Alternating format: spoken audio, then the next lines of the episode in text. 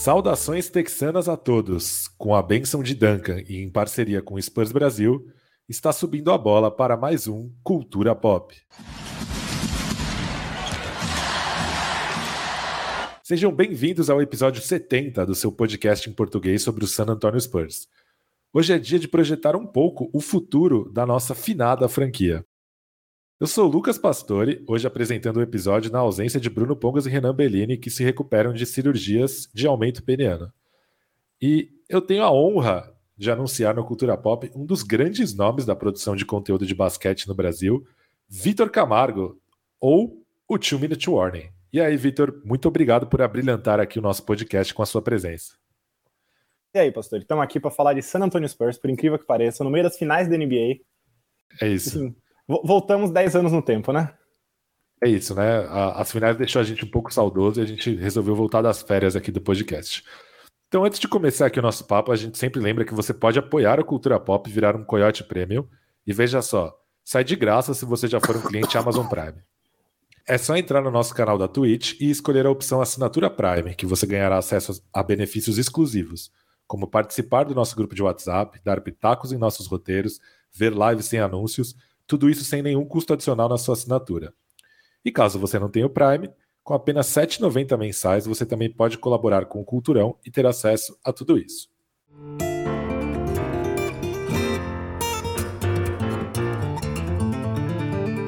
Mas vamos começar a nossa discussão falando sobre a situação salarial do Spurs. E para quem não sabe, o Vitor, né, nosso companheiro aqui no episódio de hoje, ele é economista e também tem experiência com gestão de basquete. Então é o nome perfeito para esse episódio, não é mesmo, Vitor? É isso aí. Estamos aqui para exatamente isso que você falou. É, bom, então falando do Spurs, né? A franquia tem entrado na off-season com 73,6 milhões garantidos, entre salários de Dejante Murray, Doug McDermott, Josh Richardson, Jacob Poeltl, Romeo Langford, Devin Vassell, Josh Primo, Keldon Johnson e Zach Collins. Nesse último ainda tem 3,7 milhões não garantidos.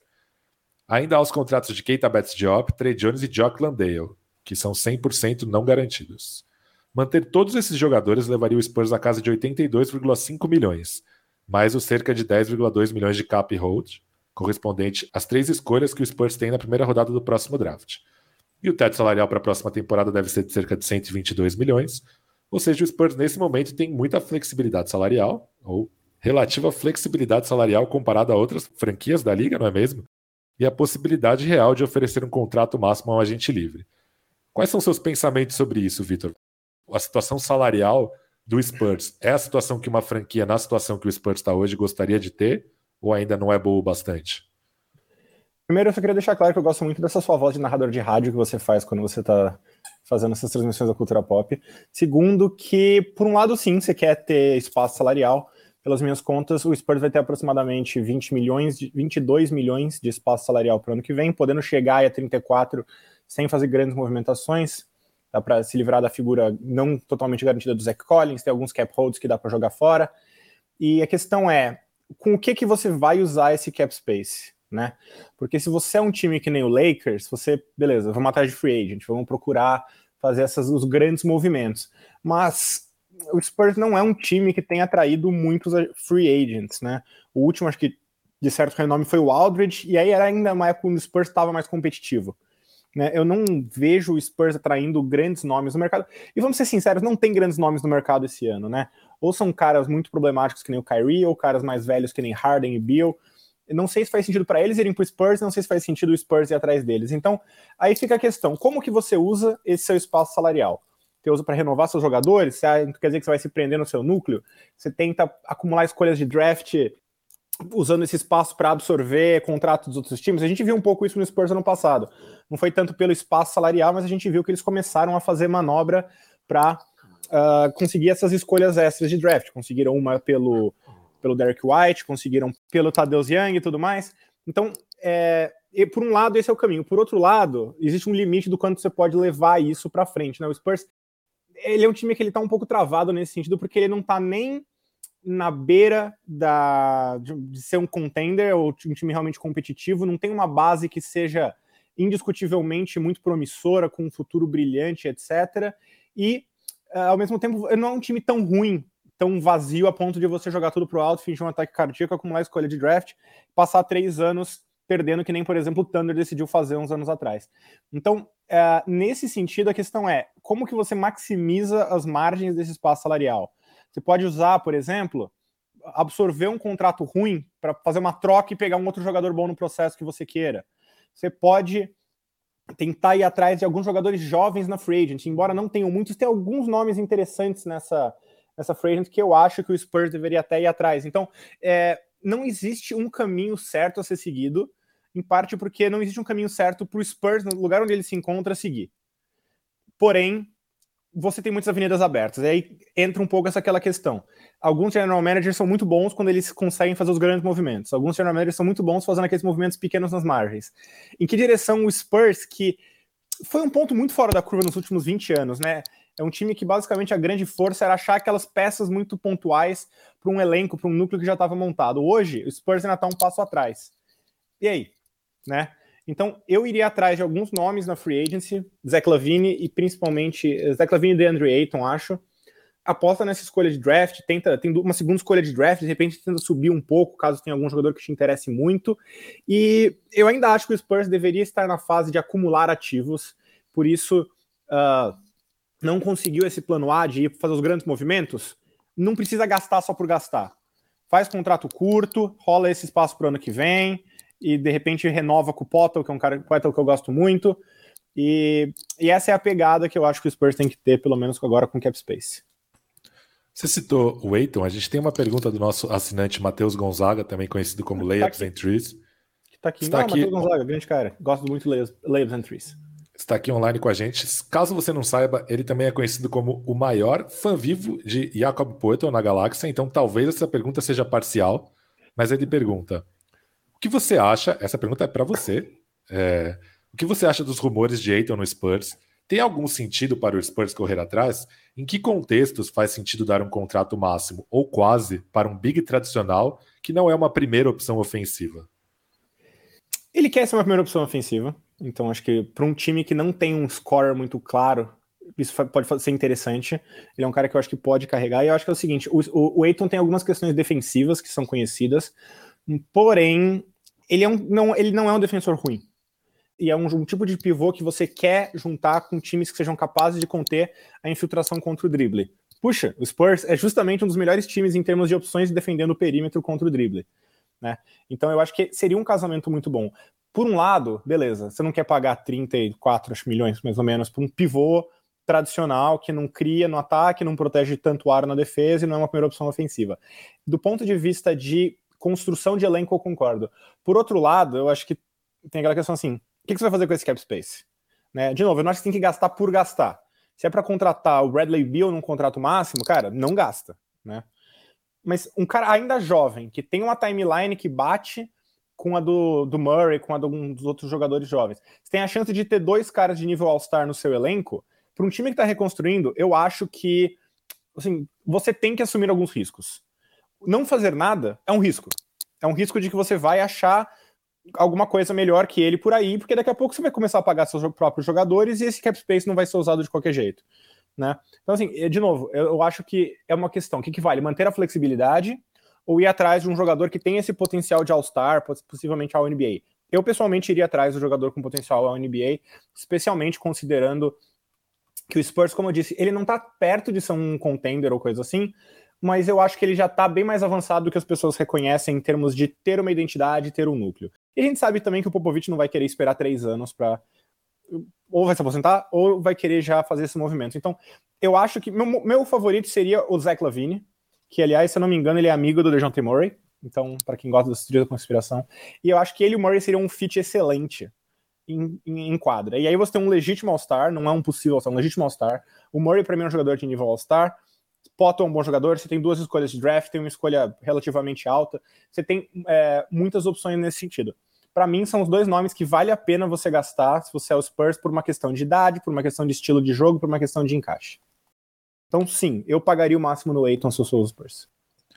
É, o Murray e o Lavine são de Seattle, né? E até antes do draft tinha uma. Antes da loteria do draft, né? Tinha uma fanfic do Seattle Spurs que era Murray Lavine e Bancheiro, agora ficou impossível com, a, com o sorteio da loteria. É, em relação aos jogadores do próprio Spurs, né, eu acho que a decisão mais importante a se fazer é oferecer ou não a qualifying offer para o Lonnie Walker, e aí ficar um, pouco, um pouquinho mais engessado nessa off-season. Lonnie Walker é um jogador que sempre mostrou potencial em San Antonio, mas nunca passou disso. É, a gente até brinca aqui no, entre os assinantes do Cultura Pop que tem o Lone Vírus, né? Que você pode até ficar empolgado, mas é um pouco de negacionismo, né? Porque são 15 é jogos ruins para cada jogo bom. É, você acha que vale a pena essa qualifying offer para tentar mantê-lo num contrato pequeno ou você acha que nem vale a pena na é hora de seguir em frente? Eu acho que não, eu acho que vale seguir em frente simplesmente porque eu acho que os Spurs têm opções melhores de, no próprio elenco. Eu acho que assim, se a gente está falando dessa posição, a gente já tem aí o Josh Richardson provavelmente vai ser trocado, mas ele é um cara que ele ainda pode fazer isso no curto prazo. O Romeo Langford é um cara que nunca teve continuidade, mas tem potencial. Devin Vassell é melhor que o, que o Lonnie Walker. Joshua Prima é melhor que o Lonnie Walker. Eu vejo o Keldon, o Keldon Johnson mais como um big, mas se você quiser também é um cara que vai disputar uma posição uh, parecida. Então, assim, você não vai ter minutos para todo mundo. E eu acho que se é para dar minutos para alguém, eu prefiro dar para esses caras que eu listei, que para mim tem mais potencial e, e contribuem mais no curto prazo. De repente, tentar uma sign and trade? Talvez. Vale lembrar que uma sign and trade só é possível se você tem os direitos de renovar com os jogadores, tem a qualifying offer. Se o Spurs não fizer isso, ele abre mais de, ele abre 13 milhões no cap space. Então, na minha opinião, não vale a pena, vale a pena para mim ter esse cap space. Porque é que eu falei, eu estava falando aqui também um pouco sobre esses jogadores que os, os, grandes movimentos da free agency, mas não quer dizer que você não possa fazer, digamos assim, fazer compras num nível mais intermediário da free agency e sair com algumas apostas interessantes, né? De repente, assim, eu tô falando nomes jovens, não tô necessariamente falando que são jogadores que eu pegaria pro Spurs, mas de repente você vai atrás de um Mohamed Bamba, né? Você vai atrás de, um Jalen Smith, que teve bons momentos esse ano, você vai atrás, não sei, Troy Brown Jr., assim, tem uh, Dante de Vincenzo. Então tem alguns nomes jovens que dá para você aproveitar melhor esse cap space do que com um cara que, a meu ver, é não só redundante nesse elenco, mas, para ser sincero, até um pouco descartável. Em relação aos outros nomes, né, que podem ser dispensados aí para abrir um pouquinho mais de espaço salarial, tem o Zach Collins, Keita Bates-Diop, Trey Jones e Jock Landale. Eu até gosto do Trey Jones, mas acho que é o único digno de uma discussão minimamente relevante é o Zach Collins. É, é. Foi uma aposta do Spurs na temporada passada, na off-season passada, né? Foi um contrato de três anos, mas só o primeiro parcialmente garantido. Inclusive, para efeitos de troca, ele é um inspirante, porque o terceiro ano do contrato dele, né? A temporada 23-24 é completamente não garantida.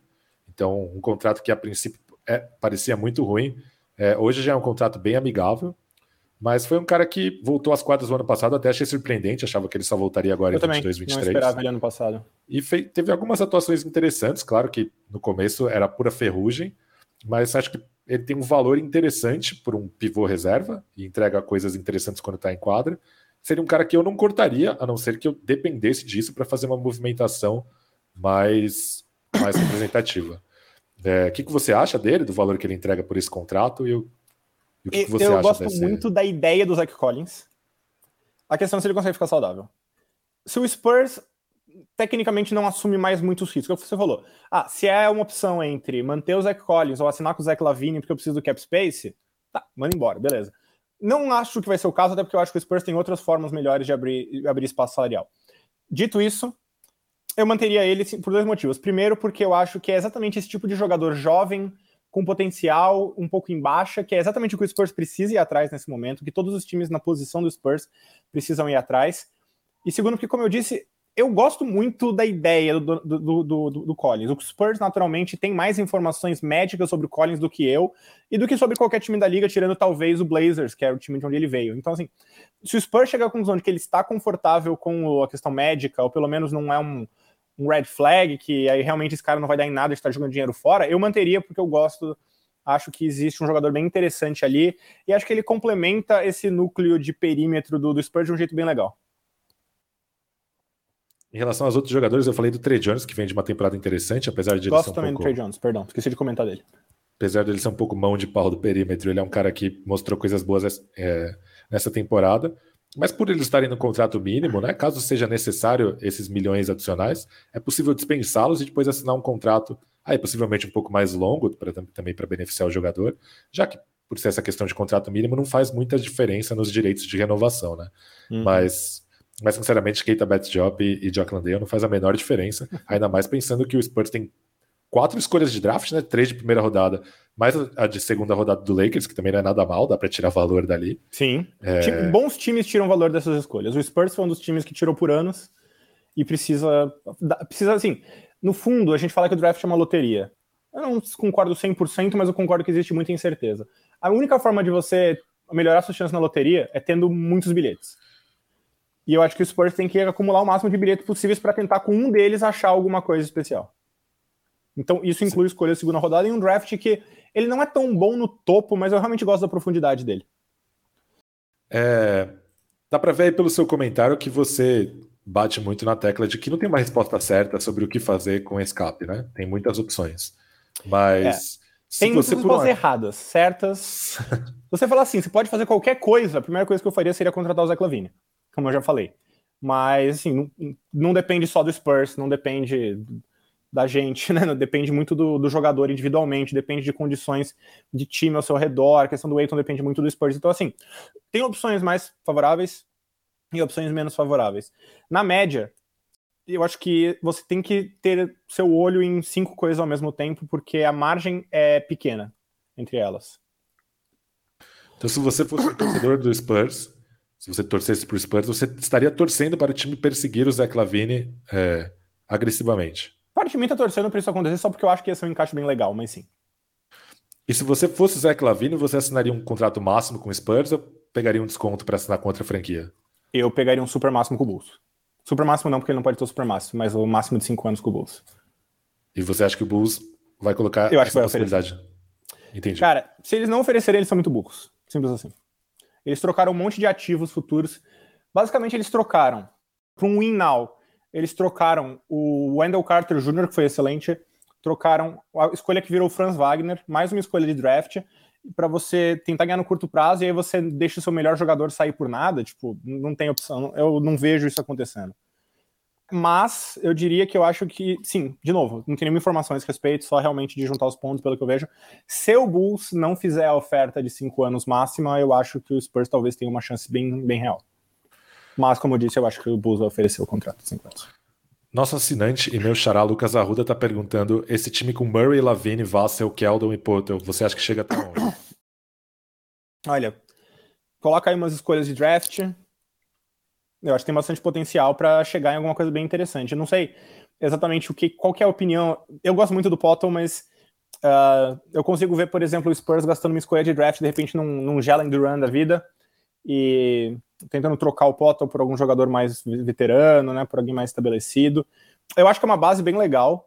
Eu acho que vai depender um pouquinho do quanto, de como você vê a evolução do Vassell e do Keldon Johnson. Eu acho que é um time para brigar por playoffs, mesmo no, no Oeste, sim, talvez pelo play-in no Oeste que seja, mas é uma base ainda jovem, então não é uma, você não precisa de resultado nos próximos dois anos, você tem seis anos para buscar resultado. E é o que eu falei. Se você acha que vai ter o Lavine, de repente junta essas escolhas, tenta subir no draft, né? Pega um jogador que você goste mais, pega um AJ Griffin, ou então o Dyson, também, que é um cara que eu vejo bastante ligado aos Spurs nesse sentido. Uh, meu ponto é: se o Spurs fizer esse movimento pelo Lavine, eu ficaria muito surpreso se o time titular deles fosse quatro jogadores jovens que já estão no time e o Lavine. Eu acho que vai ser o primeiro de uma série de movimentos, mas eu acho que é um time para brigar por play-in no curto prazo. Faz sentido, né? Essa foi uma pergunta que o, o nosso assinante também, Paulo Lyra, mandou. É, ele diz assim que a cada jogo da NBA que ele assiste, ele tem um pouco menos de interesse de ver um time que, que vai estar na loteria do draft no ano seguinte durante 82 jogos, é, o que já faz ele nem ligar se o Spurs se movimenta para ficar decente o suficiente pelas últimas vagas de playoff. Mas se ele acha que se ele não torcesse para o Spurs, ele sente que pensaria diferente. Aí, dito isso, ele pergunta quais os movimentos possíveis, né? é, e o que a gente acha que o Spurs vai fazer. Eu sinceramente acho que o Spurs vai, vai agir de uma maneira, da maneira de sempre, bem cautelosamente, é, continuando essa, esse soft tank com essa construção bem, bem lenta e torcendo para acertar uma escolha de draft. Eu não vejo o Spurs perseguindo o Zé Clavini, infelizmente, mas gostaria de ver uma, uma mudança de, de postura da frente. Eu acho que eles vão perseguir, a questão é se eles vão conseguir ou não. Né? Eu, eu persegui, eu acho que eles vão. O Eiton não tenho certeza. O Lavigne eu tenho certeza que eles vão tentar pelo menos, né? Os Spurs não faz grandes movimentos, mas eles costumam buscar grandes movimentos. simplesmente às vezes eles não acontecem, né? É, e eu vou falar o seguinte: vocês são mal acostumados pra caralho. Perdão, Sim. pode falar palavrão não, aqui? Pode falar. Aqui, ó, aqui não é um podcast para família. Foram 20, não sei assim, quando que cada um começou a acompanhar, mas foram 20 anos do seu time mais consistentemente foda da liga. E agora, três anos na loteria, vocês não aguentam mais. Ah, cria vergonha na cara, esses torcedores do Spurs. Dito o isso. Spurs, o Spurs é aquele, é aquele general manager que toda liga de fantasy tem, que ele só troca se for manta, né? Ele não faz aquela troca equilibrada. Exato. Não, é, mas assim, brincadeiras à parte, é, entendo o ponto, mas às vezes, aquela velha máxima, na NBA, o pior lugar para você ficar é preso no meio. Você não briga por nada, não tem escolha de draft, é, é vale mais você ter um ou dois anos na loteria para tentar fazer uma arrancada do que ser aquele time que pega a oitava seed todo ano, é varrido na primeira rodada e não vai a lugar nenhum. Pelo menos minha opinião. E aí, acho que é uma questão de opinião pessoal também, mas eu pessoalmente adoro essa esse jogo de quase xadrez, assim, do, você ter que fazer o máximo que você consegue para montar um time bom, mas com A, recursos finitos e B, competindo com outros 30 times que querem a mesma coisa. Então, é, o time ser ruim para mim, é legal porque dá mais, dá mais margem para você brincar com esse tipo de pensamento, pensar nas margens que você ganha com uma troca, ou com um movimento, um jogador que você assina tal. Quando você tá brigando pelo título, não sei, é uma pressão maior, você, você só pensa no, no, no que, que vai chegar no final, entendeu? Não sei, eu acho que são jeitos diferentes de se apreciar basquete, mas daí sou eu. É, o que, que o Spurs vai fazer? Olha, como eu disse, eu acho que eles vão perseguir o, o Lavine. Eu acho, não tenho certeza, acho que eles vão perseguir o Aiton eu não acho que eles vão conseguir nenhum dos dois. Se for o caso, eu acredito que a gente vai ver mais do que a gente viu mês passado. Alguns contratos curtos de mid-tier, muito provavelmente uma troca envolvendo aí o Josh Richardson, inclusive um time para ficar de olho, a meu ver, seria o Sacramento Kings, porque eles querem vencer agora, querem veteranos, eles têm escolha de draft, então daria para o Spurs de repente negociar uma escolha de draft, a número número 9 e o Richardson pela escolha número 4 do Kings, é possível, não sei, mas eu acho que é um time que faz sentido para os Spurs dar umas ligadas de repente. E não ficaria também surpreso se o Potter fosse trocado. Eu acho que eu acho que a gente vai ver um Spurs até que bem ativo. Talvez não com grandes movimentos, como eu disse, acho que eles vão tentar, mas não ficaria surpreso se o Potter fosse trocado, se o, se o Richardson fosse trocado, se as escolhas de se trocassem, por exemplo, as escolhas número é, acho que 20 e 25, se eu não me engano, né? As que eles receberam do Raptors e do Celtics, para tentar voltar para a loteria uma segunda vez e mais arriscar alto de novo. Então, é, eu acho que a gente vai ver um Spurs bastante ativo, só acho que vai ser muito naquelas movimentações intermediárias do que necessariamente no tipo de movimentação que a torcida gosta. Mas aí, vai que eles conseguem a escolha número 4 do Kings, né? O Guto, nosso colaborador do Spurs Brasil, mandou uma pergunta e também perguntou aqui no chat se você acha que valeria a pena se engajar por uma troca pelo Donovan Mitchell. Vale, assim, vale ligar. Aí minha pergunta é assim: o que, que você tem para oferecer pelo Donovan Mitchell? Murray, mas aí você vai meio que tipo, trocar o cara mais novo pelo cara mais velho, sendo que ele não vai necessariamente estar num time melhor, você não sabe se ele vai querer ficar no seu time ou não. É, sem envolver o Murray, eu ficaria extremamente surpreso se o Spurs conseguisse um pacote suficiente para trazer o Donovan Mitchell, então acho bastante improvável. Acho que vale ligar pelo Gobert, por outro lado mas também não acho que o Spurs vá ter. Sim, de repente você consegue botar o Potter, o Richardson, uma escolha de draft. Se o, se o Utah tiver muito mais ligado nessa ideia do win now, o Potter é um cara que tem um estilo, assim, obviamente, dadas as devidas proporções, até parecido com, com o Gobert. Então eu acho que vale fazer essa, essa sondagem, mas no final do dia eu acho que falta para os Spurs os ativos para fazer grandes movimentos, a não ser que algum time realmente goste muito desse draft e ache que ter três escolhas nesse draft seria espetacular, mas não vejo acontecendo pessoalmente. Maravilha. Mas, sim, eu tentaria, lógico, ligaria. É, você falou, curiosidade aqui pessoal, você falou que acha que o caminho natural para o Lavine é renovar com o Bulls. Para o Aiton, você também acha que é? Não, eu acho que o Aiton, mas eu acho que o Aiton vai para um time pior. Eu acho que o Aiton vai para um Pacers, para um Pistons da vida. Se tá. não rolar um sign and trade, que também é possível. Força Aiton, é isso aí. É... Inclusive, é... existe um mundo, se você estiver sendo muito otimista assim, dá para o Spurs de repente trazer o Lavine como agente livre e fazer um sign and trade pelo Aiton. Salarialmente dá para bater. Sim, é extremamente improvável, duvido muito que vai acontecer, mas eu tô jogando que existe assim esse, esse mundo pro torcedor do Spurs ficar bem esperançoso para depois ficar triste quando não acontecer, porque geralmente esse tipo de movimento grande não acontece. Mas vai saber. Sim, como, como diria o nosso assinante J. Almer, a esperança é a mãe da decepção. eu tinha uma versão um pouco mais de baixo calão, a expectativa é a, a mãe da merda. Perfeito. Bom, já que estamos falando dos nossos assinantes, é, vamos caminhando para a parte final do nosso podcast, onde tem sempre a nossa queridíssima Coyote Talk. E já tem uma pergunta aqui para o Vitor, do Matheus Gonzaga, novamente. Lembrando, olha só que, que comunidade rancorosa, que você colocou o Spurs, né? O Vitor colocou o Spurs como o segundo time com o pior futuro entre os da loteria da temporada passada. Legal, o povo lembra, olha só. É, e se você hoje em dia tem uma visão diferente sobre a franquia ou se você ainda a tem entre as de pior franquia, da, entre as de pior. É engraçado, futuro. né? Eu tava escrevendo hoje o ranking desse ano dessa mesma coluna. E aí, tem spoiler e... ou não? Eu posso dar spoiler do Spurs. O Spurs subiu. Subiu, olha Uma aí. posição. Maravilha. É, tá, agora é o décimo segundo, é o terceiro time com menos. Não, não é que, assim, pra deixar claro, não é o time de pior futuro que eu tô, que é o ranking. O ranking é dos times que eu estaria menos ou mais otimista se eu fosse um torcedor. Né? E o motivo do Spurs estar tá baixo é o mesmo do ano passado. Uh, você não tem um caminho fácil para chegar ao título e você não tem um caminho fácil para conseguir várias escolhas e ativos futuros para você fazer um rebuild total, que eu acho que o Spurs não vai fazer. Então, eu acho uma posição simplesmente ruim de você estar enquanto uma franquia e por isso o Spurs está lá embaixo. É, não é necessariamente uma crítica ao Spurs. Eu até até tentei subir o Spurs, ele estava mais alto no nos meus primeiros drafts. Consultei várias pessoas, acabaram derrubando o Spurs. Uh, eu acho que o Murray deu um salto legítimo, isso me dá um pouco de otimismo, mas. vamos olhar contexto também, né? Times que estão na frente do Spurs. Blazers ainda tem o Lillard, tá vendo de um ano ruim, mas tem o Lillard. Lakers ainda tem LeBron e Davis, né?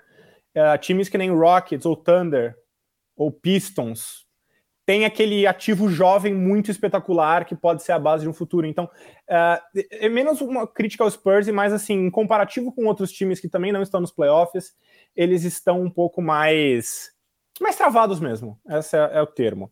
Mas acho que o mais importante nesse sentido, e eu até escrevi isso na coluna, é que eu acho que o Spurs finalmente aceitou que eles precisam dar um passo atrás. Né? Em vez de ficar insistindo e batendo na mesma tecla de sempre, o time trocou uns veteranos, pegou umas escolhas de draft, aceitou que vai que vai voltar atrás. E eu acho que isso é bom para o futuro no médio prazo. Então, eu ainda quero ver como que o Spurs compõe esse tipo de movimentação, para onde que ele vai antes de fazer declarações. Eu acho que foi um bom ano para o Spurs nesse sentido, tanto pela evolução dos jovens jogadores como pelas trocas que fez. Eu só acho que assim ainda está muito no começo de uma caminhada para algo concreto para eu ficar mais otimista quanto ao Spurs em relação a times que tenham pelo menos um cara que eu possa falar assim, não, não, esse cara vai ser um futuro ao NBA, ou tem chance de ser um futuro ao NBA, e você monta um time ao redor dele porque você vai ser ruim e ter escolhas boas de draft por mais uns dois anos, né?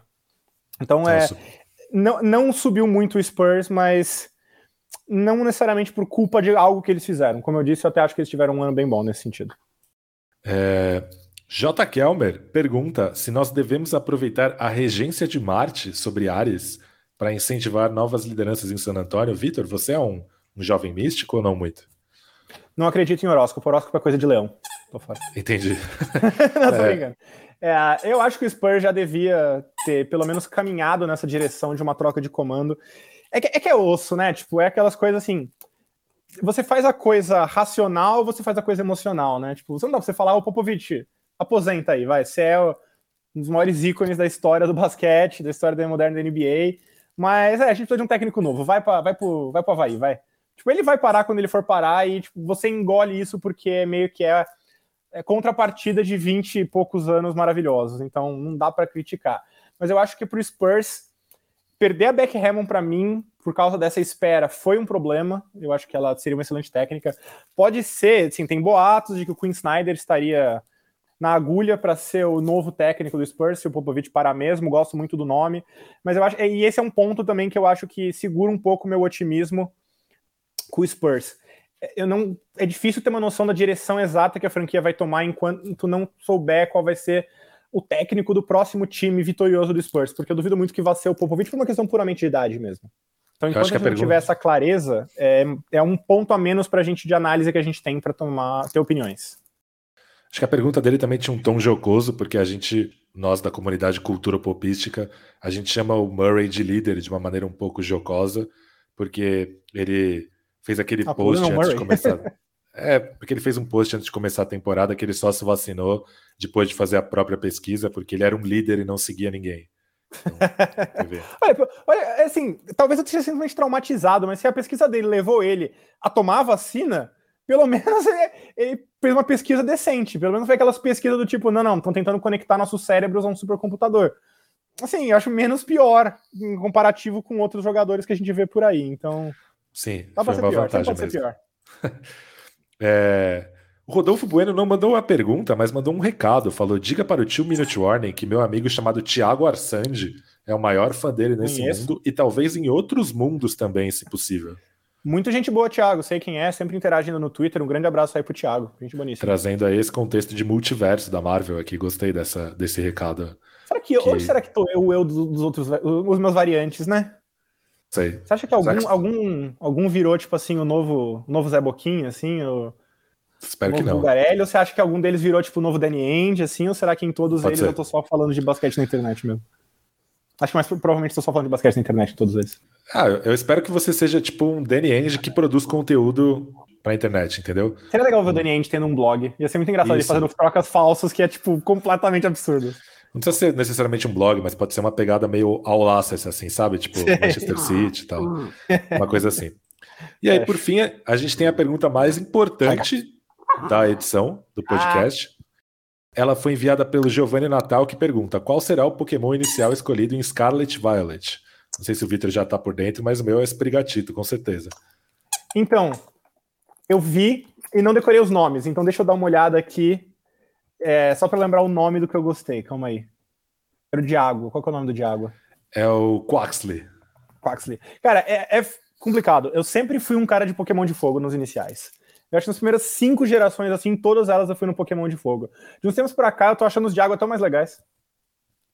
E ele pergunta Embora também qual será o... fogo no último. Não, justíssimo. Ele também pergunta qual será o tipo das formas finais dos iniciais da nova geração, e segundo os leakers mais confiáveis, será grama noturno ou sombrio, é, fogo fantasma e água lutador. Água três, lutador?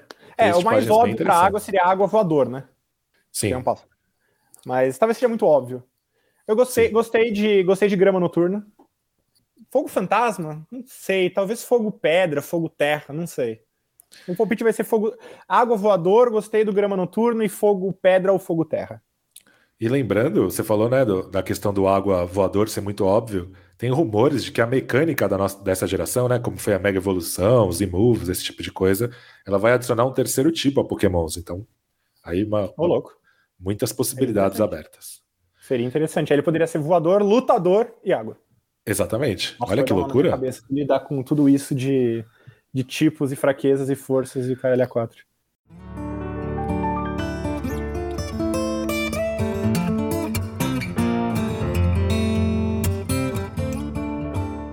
Então é isso, pessoal. Lembrando que você pode seguir o Cultura Pop nas redes sociais. Estamos no Twitter e no Instagram, no arroba Cultura Pop Pode. Mesmo endereço da Twitch, onde você assiste nossas gravações e também pode apoiar a Cultura Pop. São dois caminhos para assinar nosso canal, ou via Amazon Prime, com assinatura saindo de graça, isso mesmo que você ouviu de graça, ou então pagando a bagatela de R$ 7,90.